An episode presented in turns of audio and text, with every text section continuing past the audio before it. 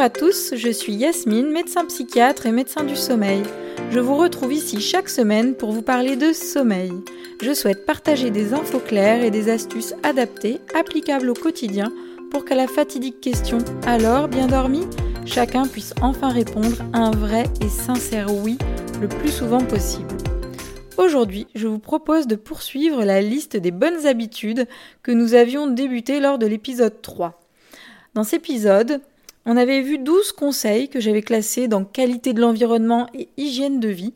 Et aujourd'hui, on va voir ensemble les 8 bonnes habitudes suivantes que j'ai classées cette fois-ci dans rythme et pression de sommeil et préparation au sommeil.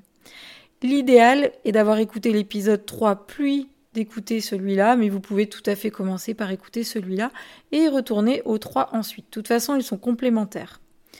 Alors, suite à l'épisode 3, est-ce que finalement euh, vous avez choisi deux points sur lesquels être plus attentif Si oui, lesquels? Qu'est-ce que vous avez remarqué? Ça m'intéresse d'avoir vos retours. Alors, on va commencer euh, aujourd'hui par trois points, donc les trois points suivants, euh, les points 13, 14, 15, que j'ai rangés dans rythme et pression de sommeil. Alors, je dois préciser que ces trois points sont vraiment à prendre en compte si vous souffrez d'insomnie régulière. Si vous présentez juste un manque de sommeil, ça va moins euh, vous concerner, quoique vous verrez, de toute façon, les principes généraux sont utiles à tout le monde. Alors, treizième point, la régularité. Maintenir des horaires de sommeil assez réguliers, surtout le matin, surtout les horaires de lever réguliers. Même le week-end, idéalement, avec, on va dire, une tolérance à une heure près, encore quoique pas forcément hein, pour les puristes, mais euh, voilà. Alors par exemple, euh, si vous vous levez à 7 heures la semaine, il faut pas se lever à 10 heures le week-end. Alors, vous avez besoin de récupérer peut-être parce que vous êtes fatigué de votre semaine. Ok, pourquoi pas, mais c'est si ça n'a pas de répercussions négatives sur votre nuit suivante. Puisqu'en fait, comme souvent hein, dans, les, dans les questions de sommeil, euh, ça va vraiment dépendre des difficultés de sommeil que vous présentez, de leur nature, de leur intensité. Donc là, je vous donne des grands principes qui sont forcément à adapter en fonction de chacun. Donc pour des personnes insomniaques occasionnelles, il n'est pas nécessaire de se focaliser sur ce point-là. En revanche, pour des insomniaques chroniques, c'est fondamental. Voilà pour ce point. Point numéro 14. La restriction du temps passé au lit. Alors là, on rejoint la notion de pression de sommeil dont on a beaucoup parlé dans l'épisode 1. L'idée générale est de ne pas passer plus de 8 heures dans son lit sur 24 heures, que vous dormiez ou non. Euh, donc ça va être intéressant de réfléchir à vos horaires idéaux euh, de sommeil. Donc par exemple 23 heures 7 heures. Et vous essayez de l'appliquer quotidiennement. Alors là, quand je dis 8 heures, c'est parce que c'est pour la majorité des gens, c'est le besoin de sommeil classique. Mais si votre besoin est 7 heures, bah, vous vous basez sur 7 heures passées au lit. Si votre besoin c'est 9 heures, vous vous basez sur 9 heures. Pourquoi limiter ce temps passé au lit? Parce que parfois, quand on dort mal, ça entraîne de la fatigue. On va vouloir récupérer en s'allongeant, en traînant au lit, en faisant des siestes. Alors certes, ça va reposer un peu sur le coup, mais ça va pas forcément apporter un sommeil aussi réparateur.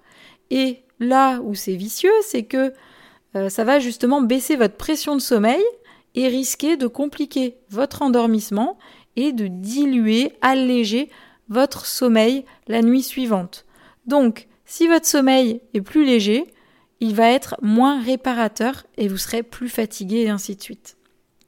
Alors, point numéro 15. La fameuse sieste.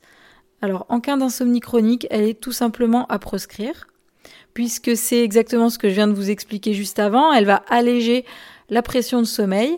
Euh, et donc, alors à court terme, bien sûr, ça va vous reposer, mais en, réalité, c'est contre-productif pour sortir de l'insomnie. Alors, dans quel cas, dans quel on a le droit de faire quand même sa petite sieste? Eh ben, elle sert surtout à récupérer en cas de manque de sommeil. Idéalement, assez courte, pas trop tardive, donc maximum 30 minutes avant 14 heures pour vous redonner un petit peu d'énergie pour euh, bien continuer votre journée. Mais après, il existe aussi d'autres types de siestes en fonction de l'effet recherché, siestes flash ou des siestes sur un cycle complet de sommeil. On pourra voir ça un peu plus en détail dans un épisode spécifique. Alors, je récapitule les trois points qu'on vient de voir.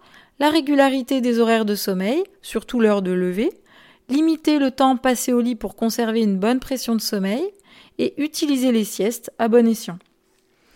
Enfin, là, si on passe à notre quatrième et dernière catégorie, la préparation au sommeil. Alors, premier point dans la préparation au sommeil, ça va être baisser la luminosité ambiante dans la soirée.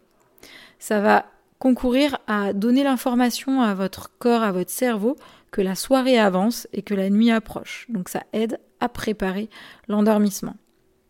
Ensuite, point numéro 17, euh, ce fameux point qu'on n'avait pas encore évoqué, c'est stopper les écrans euh, une heure avant d'aller se coucher. Alors en réalité, ce serait même encore mieux deux heures avant d'aller se coucher, mais bon, euh, il faut se fixer des objectifs progressifs, on va dire.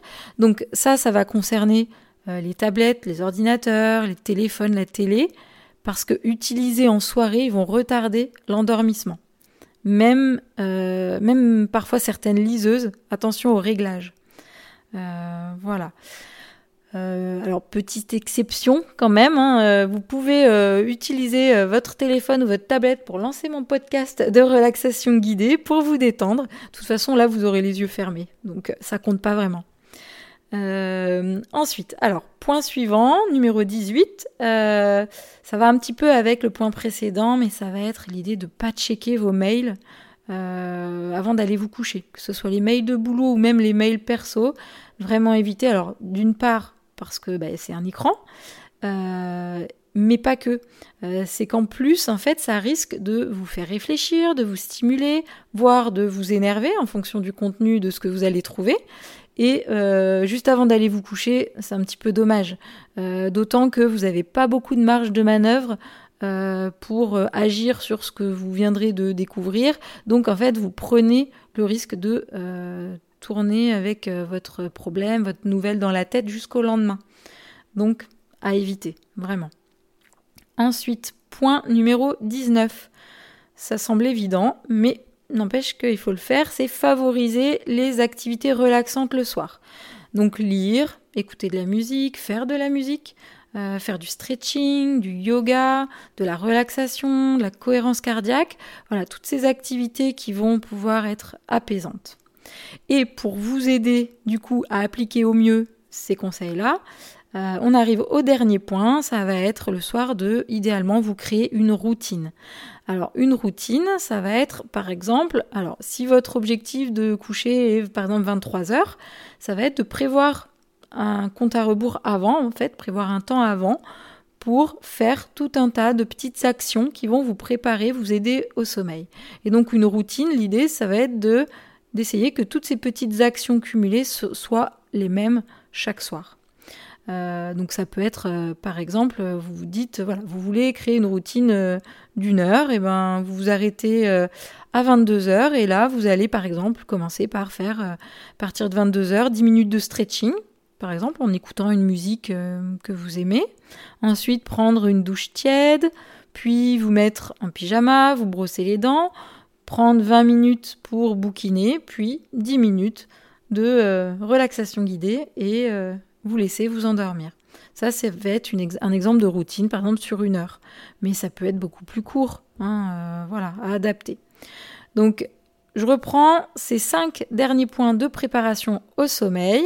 Euh, donc, baisser la luminosité ambiante dans la soirée, euh, stopper idéalement les écrans une heure avant d'aller se coucher, éviter de checker vos mails au moment de vous coucher, favoriser des activités relaxantes le soir, et puis essayez de vous créer une routine.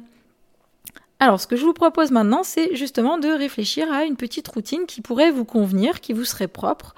Euh, donc si ça vous semble pas évident à mettre en œuvre, vous pouvez débuter par juste prévoir 10 minutes et l'appliquer chaque soir, ou même, ou même simplement euh, vous dire je prends 3 minutes pour m'étirer tous les soirs euh, avant de me mettre dans mon lit déjà, c'est déjà un bon début. Il ne faut pas forcément avoir des ambitions folles dès le début, mais quelque chose de réalisable que vous avez envie d'essayer, qui vous parle.